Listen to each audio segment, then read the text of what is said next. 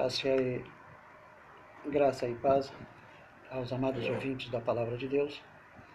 Bom dia. Quarta-feira, 15 de 12 de 2021, 10h55. O trabalho hoje está começando com bastante atraso. Infelizmente, não temos como seguir o horário estabelecido na programação da nossa rádio. Bem, como sempre, faço, faço o trabalho do Senhor, é, pouco me importando com os posicionamentos contrários, ou seja, com os posicionamentos contrários, e não tendo nenhum interesse pelos mesmos. Agora, por quê? O motivo, amados irmãos, é que nós não podemos perder tempo em dar satisfação às opiniões contrárias, à incredulidade, ao questionamento, aos questionadores, porque não somos chamados para dar explicação do que está escrito, do que cremos e do que Deus nos revelou mediante a sua graça. Toda palavra pregada neste ministério não está fundamentado em experiências sensoriais, místicas, subjetivas, ou revelações, profecias, visões e sonhos. Nossa experiência é na graça e na fé dentro da palavra. Porque nós cremos que todos serão ensinados por Deus dentro da própria palavra. Mas ninguém em si mesmo é autossuficiente. Deus sempre capacita homens para que nos transmita a palavra de Deus, e ele então, na medida que o, o, o transmissor, né, o emissor, emite as palavras, o receptor recebe, o Espírito se encarrega de fazer a obra de Deus. Isso é exatamente o que está escrito e o que nós cremos conforme João capítulo 6, versículo 45. Está escrito nos profetas, todos serão ensinados por Deus. Ouvirão o Pai, aprenderão dele e virão a Cristo. Então, se Deus não se manifestar, essas pessoas não irão a Cristo. É necessário que o Espírito entre em ação, porque o homem não pode interagir sozinho, confiando nas suas virtudes ou razão. Então, nós estamos aqui com o intuito de esclarecer alguns questionamentos. Eu, particularmente, não gosto muito de conversar pelo WhatsApp, pelo fato é, de ser um espaço muito comprimido para escrevermos e às vezes cometemos diversos erros involuntários. E como meu celular, meu, como meu celular está configurado na língua espanhola, os erros aumentam e eu tenho muita dificuldade de organizar as ideias. Faço o possível, mas mesmo assim ainda apresentam erros. Então muitas vezes eu tenho que ser objetivo, direto nas palavras para não perder tempo.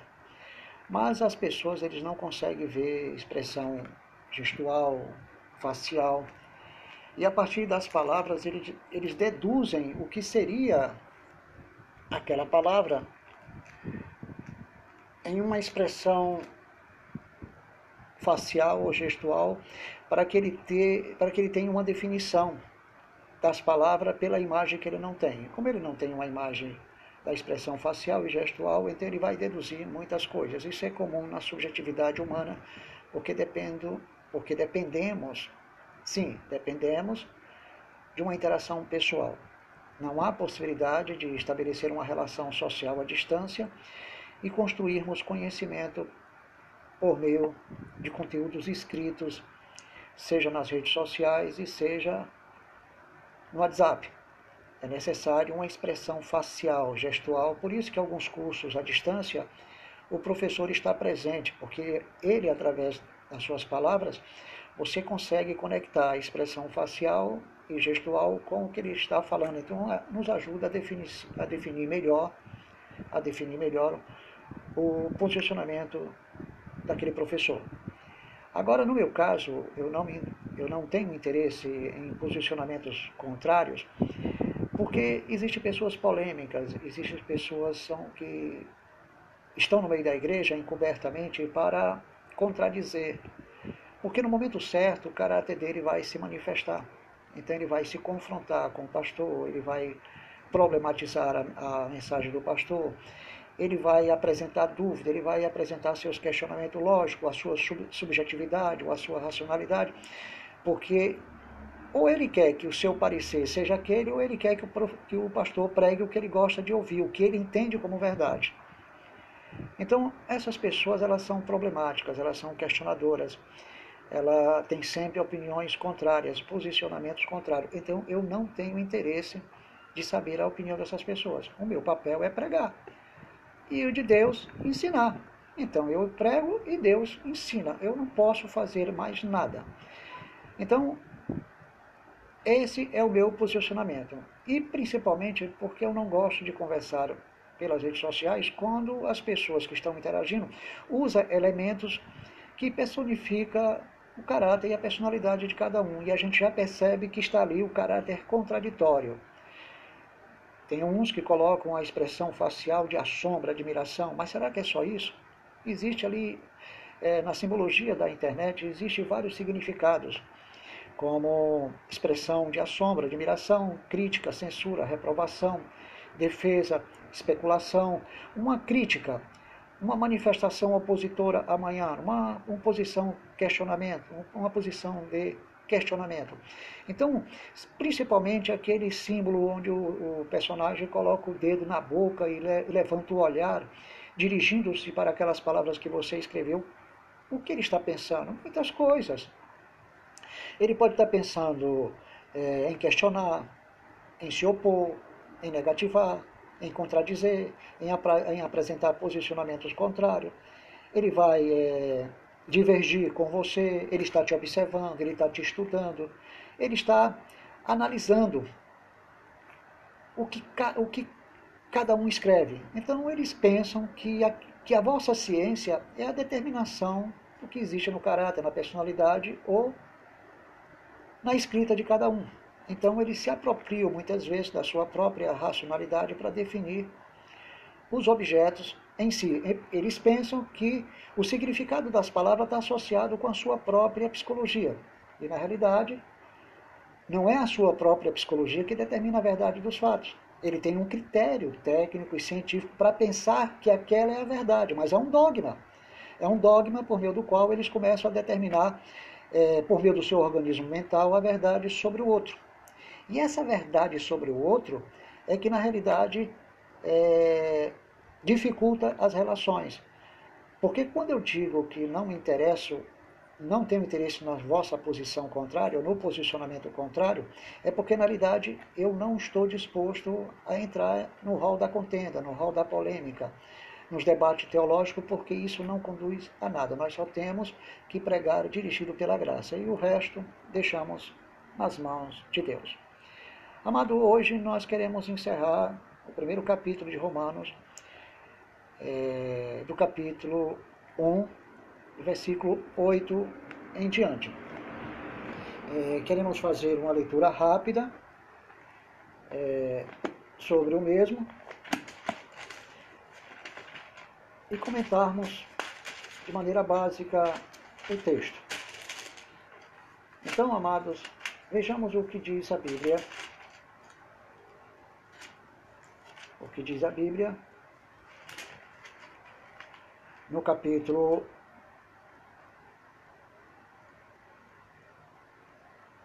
oito em diante. Apóstolo Paulo diz o seguinte: primeiramente dou graças a meu Deus Perdão, só um momentinho. Só um momento, amados.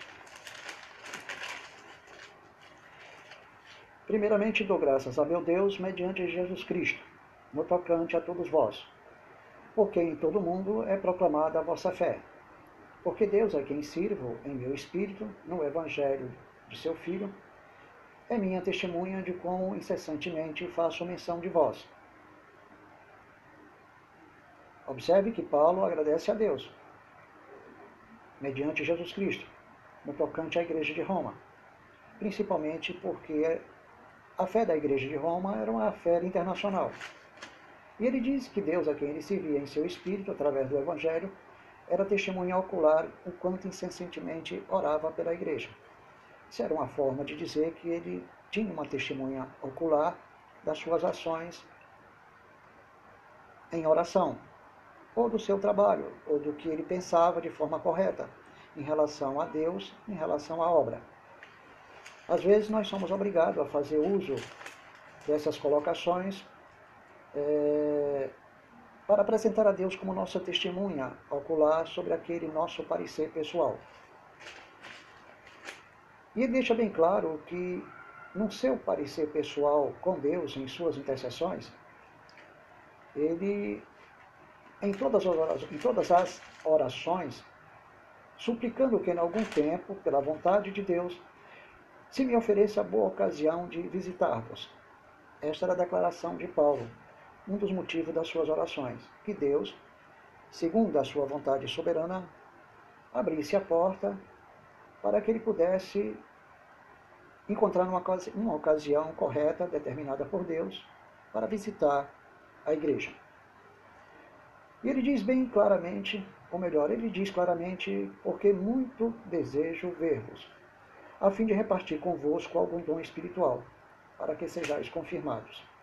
Esse dom espiritual que Paulo falava não está relacionado à mística, não está relacionado à revelação, profecia, visão e sonho mas através da sua chamada, seu ministério como maestro, ou melhor, como mestre, como apóstolo, como profeta, como um doutor na palavra de Deus. Então, essa era uma das principais ocasião que ele, ocasiões que ele desejava encontrar na igreja de Roma, para repartir exatamente essa experiência por meio desses ministérios, por meio desses ministérios que Deus lhe concedeu, para que assim a igreja fosse confirmada com aquilo que já tinha. Em outras palavras, apóstolo Paulo queria também saber se os fundamentos é, dos apóstolos de Roma eram os mesmos que ele pregava.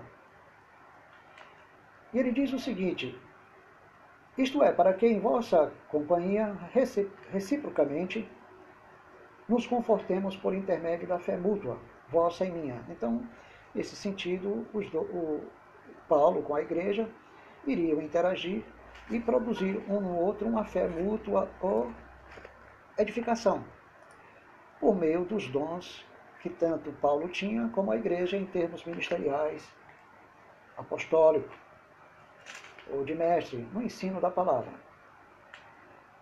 Ele diz também no versículo 13: Não quero, irmãos, que ignoreis que muitas vezes me propus ir ter convosco, no que tenho sido até agora impedido porque Deus não havia dado a ocasião para isto. Para conseguir igualmente entre vós algum fruto, como também entre os outros gentios. Ele só não queria é, trabalhar sobre o fundamento dos outros, mas produzir fruto apenas é, em compartilhar uma experiência mútua por meio da fé e por meio dos dons ministeriais. Mas que ele pedia que a igreja é, não ignorasse os impedimentos, as dificuldades que ele estava tendo e que Deus não havia determinado a ocasião exata para isso. Pois o seu coração havia um objetivo, ir ter com a igreja de Roma. Mas tem sido impedido por causa da sua última viagem missionária e segundo os estudos, porque ele fazia coleta em diversas igrejas para ajudar os irmãos pobres da Judéia. Seguindo o texto, o seu objetivo era igualmente ter algum fruto, como também entre outros gentios ele teve no passado e queria ter também na Espanha esse mesmo fruto, na pregação do Evangelho, porque no versículo 14 ele deixa bem claro: pois sou devedor tanto a gregos como a bárbaros, tanto a sábios como a ignorantes. E esse deve, deve, deve ser exatamente o nosso ato de pregar a palavra em relação ao ID, ter algum fruto é, porque também somos devedores daquilo que recebemos. E devedores no sentido de dar de graça o que de graça recebeste. Tenho algo que me chama a atenção aqui. Paulo se sentia devedor dos bárbaros, de, eh, veja bem, de gregos como bárbaros, tanto sábios como ignorantes. Isso me faz lembrar de um texto onde ele dizia que se fez sábios para ganhar os sábios e fariseu para ganhar os fariseus. E lembro-me muito bem de uma experiência passada, é, de informações onde algumas igrejas estavam assumindo um perfil mundano para ganhar os mundanos, sambista para ganhar os sambistas. E essa estratégia era falsa. Nós não precisamos nos tornar mundanos para ganhar os mundanos. Não precisamos nos tornar sambistas ou roqueiros para ganhar sambistas e roqueiros.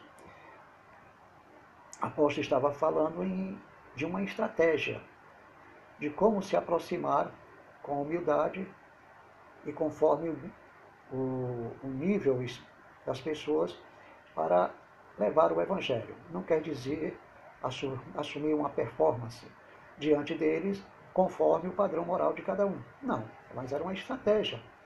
Era um mecanismo que ele usava para se aproximar das pessoas, sem tentar assumir a mesma forma do mundo. E seguindo adiante, ele diz o seguinte: Por isso, quanto está em mim, estou pronto a anunciar o Evangelho também a vós outros em Roma. Porque ele era devedor, mas anunciar o Evangelho através experiências mútuas entre ele e a igreja, conforme os dons que cada um havia recebido, tanto ele como a igreja. Então ele deixa bem claro que o fato do Evangelho estar em mim, ele estava pronto para anunciar também em Roma. Pois, segundo ele, por ser devedor de bárbaros e gregos, ou gregos e bárbaros, sábios e ignorantes, ele não se envergonhava do Evangelho, porque é poder de Deus para produzir exatamente a salvação de todo aquele que crê, porque quando se escuta, quem capacita para crer, para receber a fé e crer, é Deus, não é o homem. É a graça de Deus que se manifesta.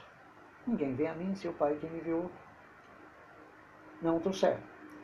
Então, é Deus que começa a boa obra. Filipenses capítulo 1, 6. E seja ele na vida do judeu ou do grego. Então, por essa razão, Paulo não se envergonhava do Evangelho por causa desse poder que o Evangelho tinha, por meio do qual Deus começa a boa obra e efetua o querer e o realizar, como se diz em Filipenses capítulo 2, versículo 13. Portanto, segundo ele, visto que a justiça de Deus se revela no mesmo Evangelho, de fé em fé, constantemente, até o final. Mas, quando ele diz que o Evangelho de Jesus Cristo, o Evangelho de Deus, tanto ele chama de Evangelho de Deus como Evangelho de Jesus Cristo, como seu Evangelho, significa a mesma coisa, ele diz que visto que a justiça de Deus se revela no mesmo Evangelho. E que essa justiça se deve viver pela fé. O justo viverá pela fé. Mas, paralelamente, ele apresenta um oposto. Que mesmo que o Evangelho revele a justiça de Deus, paralelamente a ira de Deus está se revelando do céu, contra toda impiedade e perversão dos homens que detêm a verdade pela injustiça. Porquanto o que de Deus se pode conhecer é manifestado entre eles, entre bárbaros, ignorantes, gregos e gentios. Porquanto Deus lhe manifestou, repetindo, porquanto o que de Deus se pode conhecer é manifestado entre eles, porque Deus lhes manifestou. Porque os atributos invisíveis de Deus, assim o seu eterno poder, como também sua glória ou melhor, como também a sua própria divindade, claramente se reconhece, desde o princípio do mundo, sendo percebido por meio das coisas que foram criadas. Tais homens são, por isso, inesculpáveis. Então, Paulo quer dizer que o poder de Deus, sua divindade, seus atributos, se podem ser conhecidos e percebidos através da criação.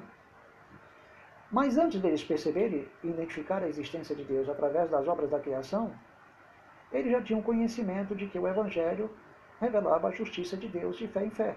E, paralelamente, que é o oposto, Deus manifestava a sua ira desde o céu, ou seja, os seus juízos contra toda a terra por haver ou por estar rejeitando o Evangelho. Então, Paulo diz, pelo fato de eles serem desculpáveis e pelo fato, pelo fato de não perceber os atributos de Deus. Deixa bem claro Porquanto, tendo eles conhecimento de Deus, não glorificaram a Deus, nem lhe deram glória. Antes, se tornaram nulos em seus próprios raciocínios, obscurecendo-lhes o coração.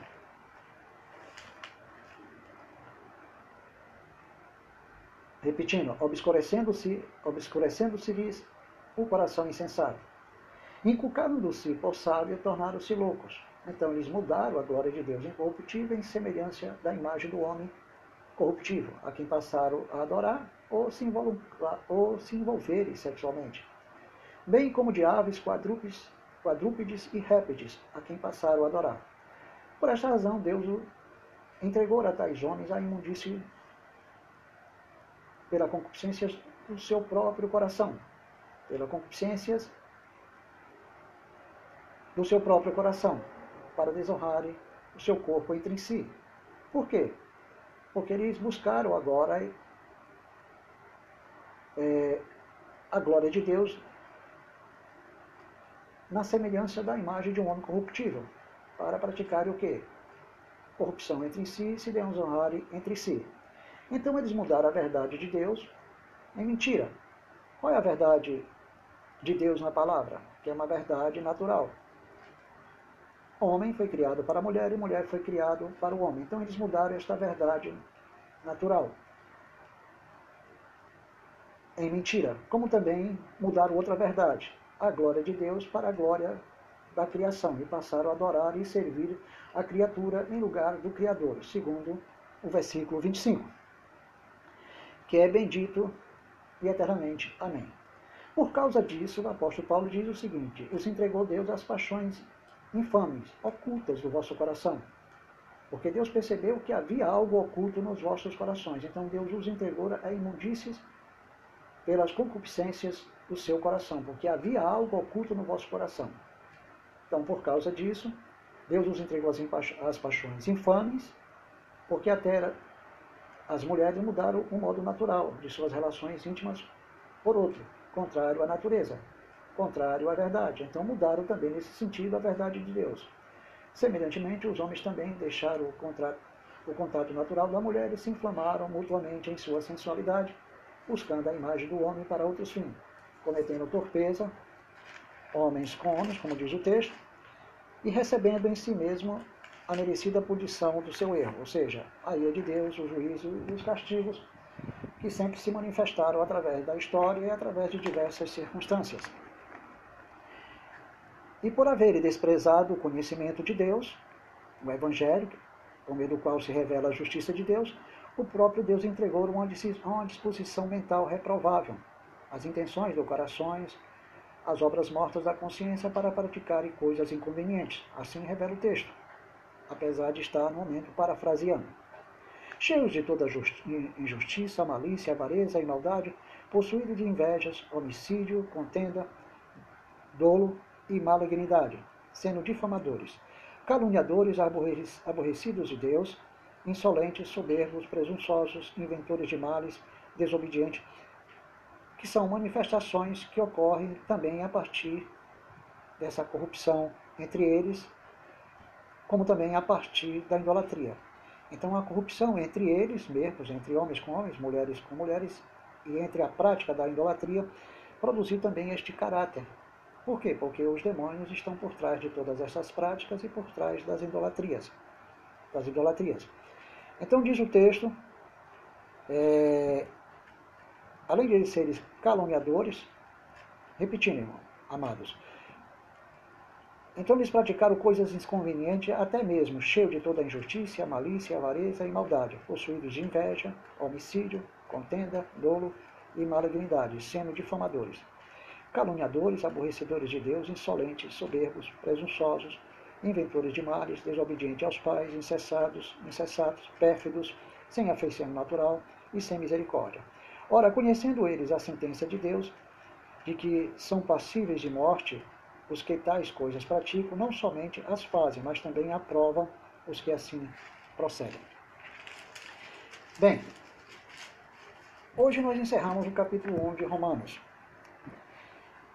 E nós vamos comentar rapidamente esse texto. É muito conhecido o capítulo 1 de Romanos. O capítulo de Romanos, do versículo 2 em diante, é um retrato do estado do homem, seja ele judeu ou gentil, porque todos pecaram e destituído estavam debaixo da glória de Deus.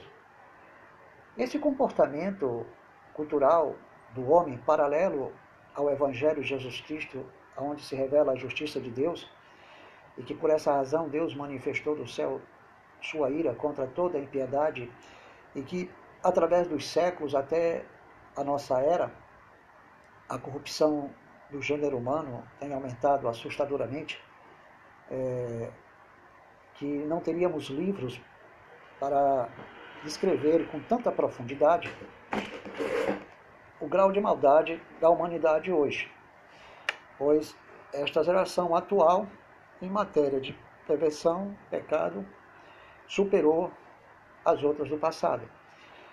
Se fizermos uma, compara uma comparação, nós vamos entender que gerações passadas são mais santas do que a geração de hoje. Porque chegamos ao, ao extremo de uma situação tão indesejada, é, insuportável, que na realidade há uma anarquia. Então nós percebemos que a situação do mundo já são evidências do juízo de Deus. Da liberação de alguns selos do Apocalipse capítulo 6, liberação de alguns cavalos que expressam o juízo de Deus, que revela a falta de paz, falta de harmonia, falta de concordância, falta é, de amor próprio, amor pelo próximo, onde se multiplica a iniquidade, o amor de muitos passam então a esfriar-se. É uma revelação clara de que estes juízos estão vindo sobre estas pessoas como manifestação da ira de Deus contra toda a impiedade aonde Deus permite que o diabo, como instrumento do seu juízo, e alguns ímpios é, se, venham se agredir entre si. Deus permite porque sabe perfeitamente que, através da natureza de cada um, eles encontrarão a oportunidade de praticar as suas aberrações, agressões e violência, tanto o diabo como o homem. E isso é uma coisa notória, a, coração procede todas as barbaridades descritas no próprio Apocalipse, na abertura dos selos, como do coração procede os mesmos pecados descritos por Paulo do capítulo, no capítulo 1 de Romanos, versículo 2 em 18 em diante. Então, amados, essa realidade que vivemos hoje é um sinal claro de que possivelmente a grande tribulação já começou. Não estou aqui afirmando de forma categórica ou de que os demônios estão começando a serem soltos para gerar essa anarquia atual. E que, paralelamente, nós estamos vendo perfeitamente do céu se manifestando a ira de Deus contra toda a impiedade. A pandemia são os exemplos, furacões, tufões, terremotos, peste, pandemias, doenças incontroláveis, anarquia, desordem, confusão. Então entra um espírito de divisão de, de como entrou nos espíritos dos falsos profetas nos dias de Acabe.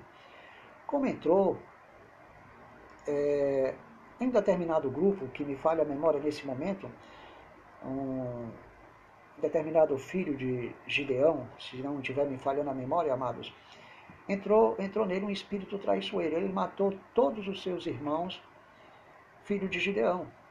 E ele era filho de Gideão por parte de uma concubina. Eu torno a repetir, se eu estiver equivocado no texto, me perdoe, porque às vezes a gente falha na, na, na lembrança detalhada de um texto. Então, ele, para conseguir o apoio da sua mãe e dos irmãos da sua mãe, ele matou todos da casa do seu pai. Ele era um filho legítimo. Posteriormente, veio uma maldição, como uma profecia inspirada por Deus, onde diversos grupos que é simbolizado dentro do texto, como é, um simbolizava a, a figueira, a videira, e assim cada grupo era simbolizado como uma árvore, onde um recorria ao outro, pedia ajuda ao outro.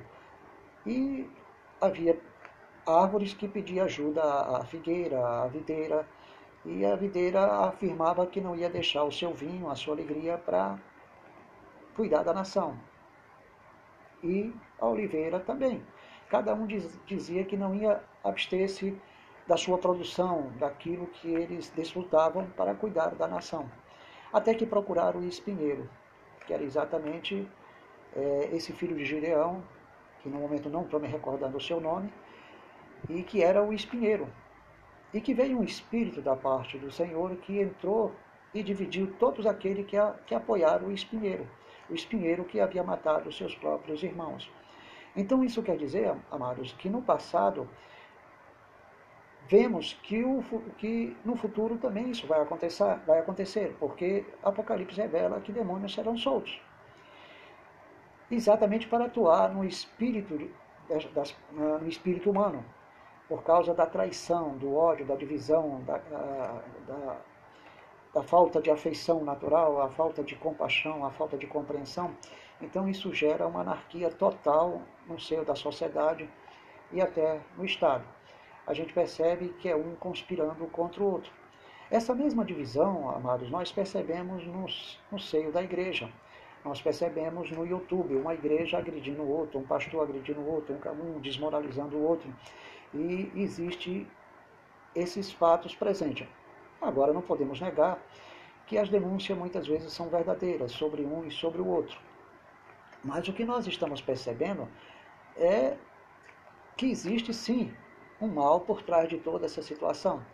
Ainda que esse mal também está corrompendo algumas igrejas, está levando os irmãos a agredir uma igreja contra a outra. Cada igreja reivindica a, a sua patente de verdadeira sobre a verdade. E nós sabemos que a verdade está corrompida, adulterada. Portanto, amados, o livro do Apocalipse revela claramente que o motivo de todo o mal, de toda anarquia no mundo, o motivo de toda essa corrupção, é porque Deus entregou aos homens as suas paixões ocultas, as suas concupiscências do coração. E isso geralmente começa a partir da idolatria. A idolatria, está sempre vinculada aos pecados ocultos do coração, onde os homens se conduzem por outros caminhos é, mais depravados, mas que tem como referência o começo a própria idolatria.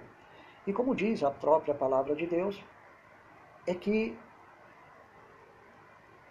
nós andávamos conforme a corrente desse mundo, conforme principados e potestades, que agora operam, principados e potestades do ar, que agora operam nos filhos da obediência.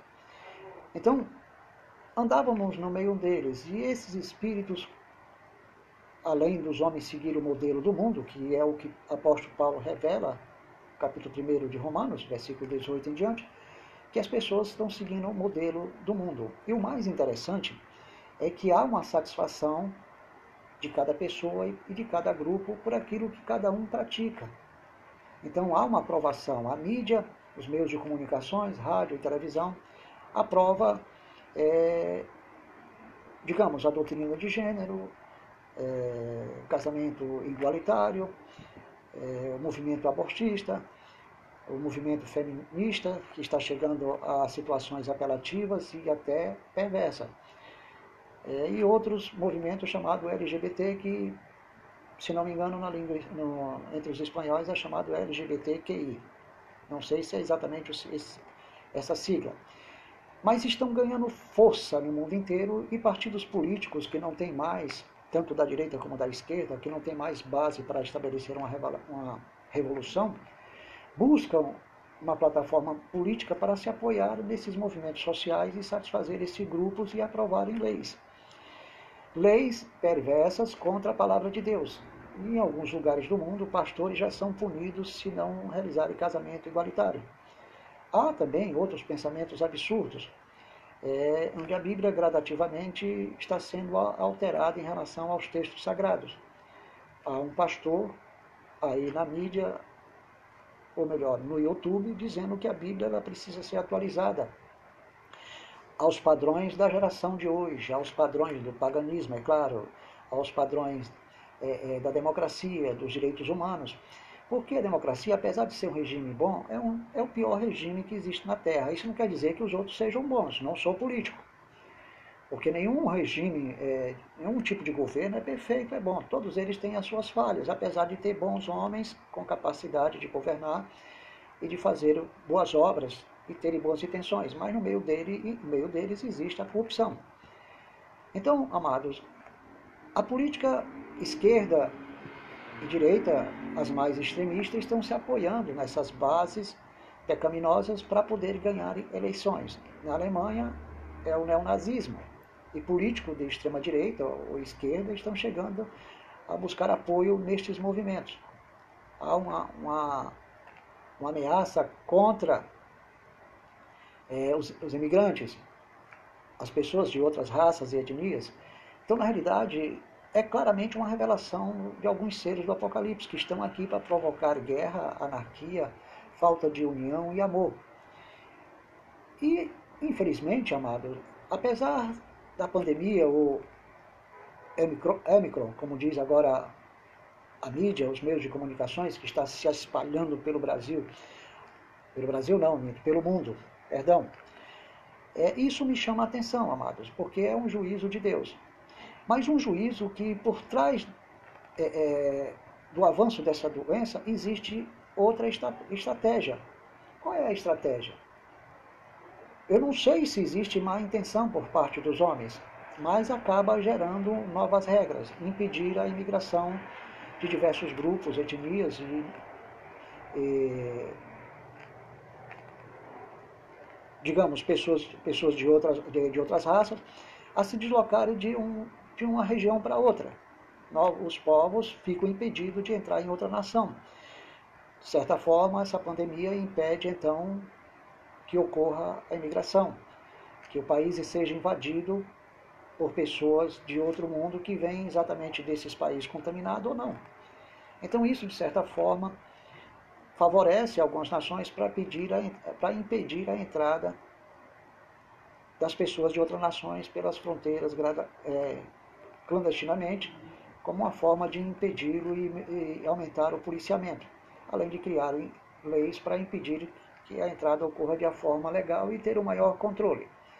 Então, percebemos que pouco a pouco a nossa liberdade está sendo controlada pela própria pandemia. Então, já se fazem uso do passaporte é, é claro que é um, um, é, um, é um mal necessário. Eu não sou contra o Estado, o governo, a sociedade se prevenir, porque infelizmente isso está acontecendo, mas são os juízos de Deus que acaba afetando muita gente. De maneira, amados, que devido a enfermidades, é, as pessoas diminuem o acesso ao consumo, as lojas e automaticamente isso começa a gerar uma queda econômica e empresas vai perdendo espaço para vender seus produtos porque os produtos poderão estar contaminados com o vírus do Omicron. E isso já é uma maneira de dizer, não podemos comprar o produto daquele país. Isso pode acontecer, isso pode estar acontecendo neste momento. E quanto mais, amados, a, a ira de Deus se manifesta, mais os homens aprovam a maldade, tanto tem prazer em praticar, como tem prazer naqueles que praticam. É bom lembrar que a Bíblia diz: ai daqueles que, tem, que transformam o mal em bem, o bem em mal, em trevas em luz, ou luz em trevas, ou que têm o prazer no sangue. Então, na realidade, o que está acontecendo é isso: quanto mais a ira de Deus se manifesta, mais os homens se corrompem e aumenta a sua impiedade. E Deus entrega as suas paixões porque ele já, ele já tem em si essa natureza, essa tendência maligna de se corromperem e piorarem a sua situação. E cada vez mais o evangelho está sendo rejeitado, sendo banido, de tal maneira que as pessoas estão pensando muito nos seus direitos carnais, que é uma coisa típica do paganismo, pensar nos direitos carnais, que é uma coisa típica também da democracia, pensar nos desejos humanos, nos gêneros. E, e, e, e ao pensar nos direitos das pessoas, aumenta a corrupção é, de tal maneira que, como eu falei para vocês, as pessoas passam a sentir prazer no que fazem e no que os outros fazem. E a Bíblia diz que são dignos de morte, até de receber do céu a ira de Deus. Então a perversidade vai aumentando, porque eles cada vez mais eles se sentem estimulados a praticar o mal como se a, a, a, saída para o conforto espiritual, o conforto emocional diante de tanta calamidade seria praticar o mal, uma forma de alívio psicológico. Mas tem outro porém, amados, é, que está piorando cada vez mais também. É outro sinal é, de agressão à nossa liberdade, é, devido a essa corrupção generalizada. É que agora, em alguns países, já já existe o chamado crime da fé, crime da consciência. Então, você não pode mais exercer a sua fé, você não pode mais exercer a sua consciência com fé na palavra. Então, isso é considerado crime da fé, ou terror, ou terrorismo, praticado pela fé e pelo crime, da, o crime de pensar, o crime em crer. De, de todas as maneiras, eles estão criando subterfúgio para garantir o direito de determinados grupos para não serem atacados pelos crimes da fé, pelos crimes da consciência em crer em Deus. Nós estamos vivendo um período que agora as pessoas querem de alguma forma modificar a Bíblia para se adequar a esta geração, como esse pastor que está aí na mídia, que na realidade quer, ele quer que a Bíblia seja atualizada conforme a natureza humana. Não é possível mais pregar um evangelho desatualizado com a nossa realidade, com a realidade dele, a nossa não, porque a nossa realidade sempre é a realidade da palavra. Então, diante desse fato, nós estamos começando a perceber que a cada dia as pessoas são dignas de morte e estão morrendo e vão morrer cada vez mais. Eu havia dito em outras gravações que estão publicadas no Spotify que, na realidade, é, se isso que está acontecendo for juízo de Deus, vão aumentar de intensidade e o número de mortos vão aumentar. Eu não estou aqui fazendo afirmações é, loucas e precipitadas, mas aumentando de intensidade, algo poderá acontecer de pior. Porque diante de uma crise mundial, é, a apostasia pode se manifestar exatamente nesse contexto, porque as pessoas vão começar a, entender que Deus os abandonou, não existe Deus. Está aí a prova, a pandemia. Deus não é amor. Então, se entregam aos pecados motivado pela ideia de que o mal está se assolando. Se Deus existisse, amaria eles, salvaria eles, apesar da sua condição pecaminosa. Mas eles não percebem que são juízos por causa dessa condição pecaminosa. E eles encaram todos os acontecimentos do mundo como causas naturais. Nem a guerra, amada, é uma causa natural. Natural aos nossos olhos. Mas por trás deles estão a, a ação dos demônios, porque Deus está permitindo que eles sejam enganados e, e os leve à guerra para quê? Para que Deus cumpra os seus juízos nas vossas vidas. Então, sendo assim, amado, nós estamos diante de um grande perigo mundial, porque aumentando a apostasia é a plataforma ideal para o anticristo.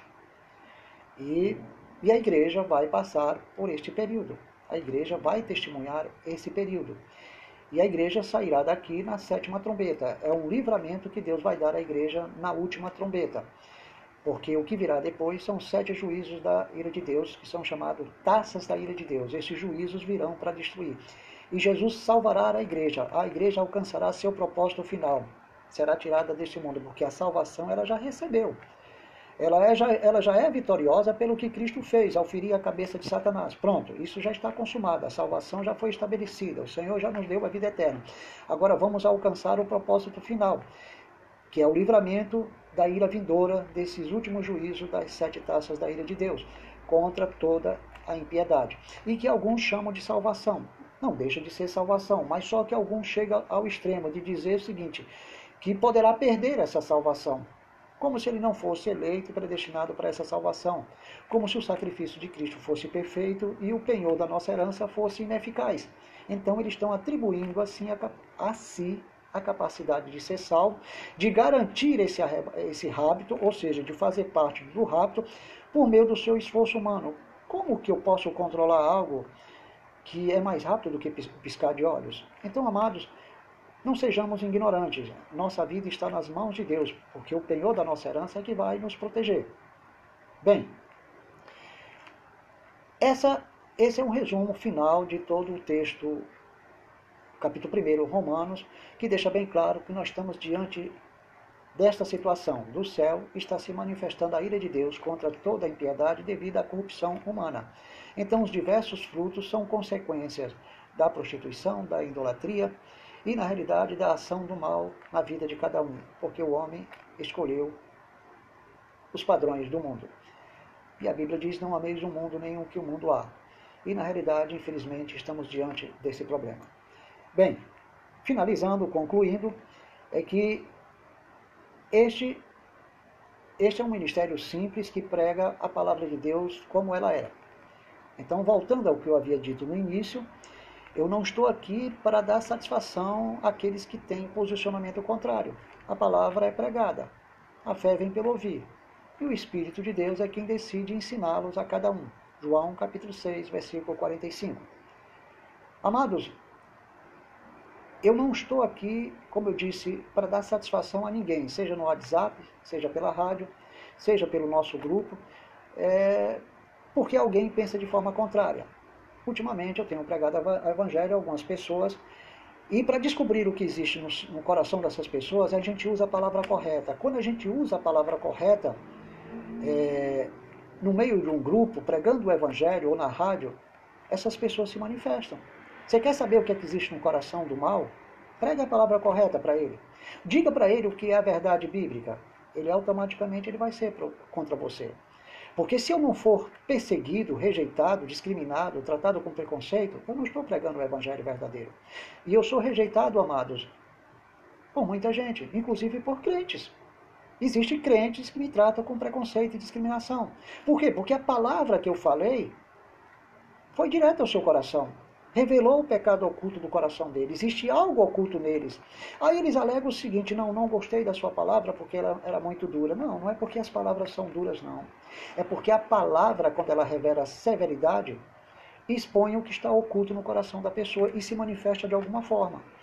E pode se confirmar exatamente o que foi dito na própria palavra. E muitas vezes eu uso argumentos na, na, no próprio WhatsApp ou nas mensagens que eu mando individualmente, para ver o que está no coração daquela pessoa. E eu já sei qual é o resultado. E quando o resultado acontece, aí eu glorifico a Deus, porque era exatamente o que eu queria ver. Então, amado, a palavra de Deus ela é poderosa. Nós comandamos o mal pela palavra de Deus. Não é usando confissões positivas, amado. Não é fazendo confissões positivas e declarações positivas. É o uso correto da palavra, por meio da graça de Deus. E a palavra de Deus diz o seguinte, capítulo 6 de Apocalipse, versículo 1 e 2. O cavaleiro montado no, no cavalo branco saiu vencendo e para vencer. Ele tem uma coroa de vitorioso. E ali representa o Evangelho, amados, avançando, avançando, avançando. Então, quando ele avança, ele leva uma espada. E essa espada é o juízo de Deus, mesclado com graça e com severidade. Então, na realidade, é, é, esse cavaleiro, esse cavaleiro montado no cavalo branco, ele sai desarmado, ele tem uma coroa de vencedor. Mas é uma representação do Evangelho, e o Evangelho é uma espada, amados, que sai da boca de Cristo, está mesclado com graça e com severidade. E quando nós nos dirigimos às pessoas que realmente ocultam algum mal, que estão praticando aquilo que nós ensinamos, ele se opõe a você, ele sai do grupo, ele lhe exclui, ele lhe bloqueia. E eu já tinha, eu tenho trabalhado nisso e percebo que, que eu que faço algo que vai produzir esse resultado. E produz o resultado. E a reação dele era exatamente o que eu queria saber. Era exatamente o que eu queria testemunhar de que a palavra que prego é verdadeira. Esse é o maior sinal que Deus me dá. O poder da sua palavra em meus lábios, de uma forma sem eu precisar fazer confissões positivas, sem eu precisar é, determinar, decretar. É algo que Deus, é um dom dado por Deus. É a graça dirigindo, nos dirigindo a pregar o Evangelho àqueles que ocultam mal até entre os crentes. Então, amados, eu sei perfeitamente quando se aproxima uma pessoa de mim, não porque eu tenha revelação, profecias, visões, isso. Não, não tenho nada disso. Eu não preciso mais disso. Deus já me libertou de tudo isso. Eu dou graças a Deus porque o Senhor me libertou de revelações, profecias, visões, sonhos, línguas estranhas, interpretações. Todas essas coisas místicas, amado, nunca me trouxeram benefício. Mas graças a Deus, porque depois que eu conheci a palavra da graça por meio da reforma, amado. Hoje adotamos esse nome, Assembleia de Deus Reformada, porque esta palavra que prego hoje, o povo de Deus precisa conhecer, porque eles estão embriagados. Então eu encerro dizendo que Deus tenha misericórdia daqueles que me rejeitam e glória a Deus por aqueles que me rejeitam e me criticam e me censuram e esconde subterfúgio com a simbologia daquilo que eles usam na própria internet ou no próprio WhatsApp. A simbologia refere-se à personalidade de cada um, porque algo eles escondem. E o profissionalismo que cada um possa ter só convence a eles mesmos, mas não convence Deus. Mas não muda a palavra. Essa é a raiva da carne e do diabo. Graça e paz e que Deus vos abençoe. E bom dia a todos.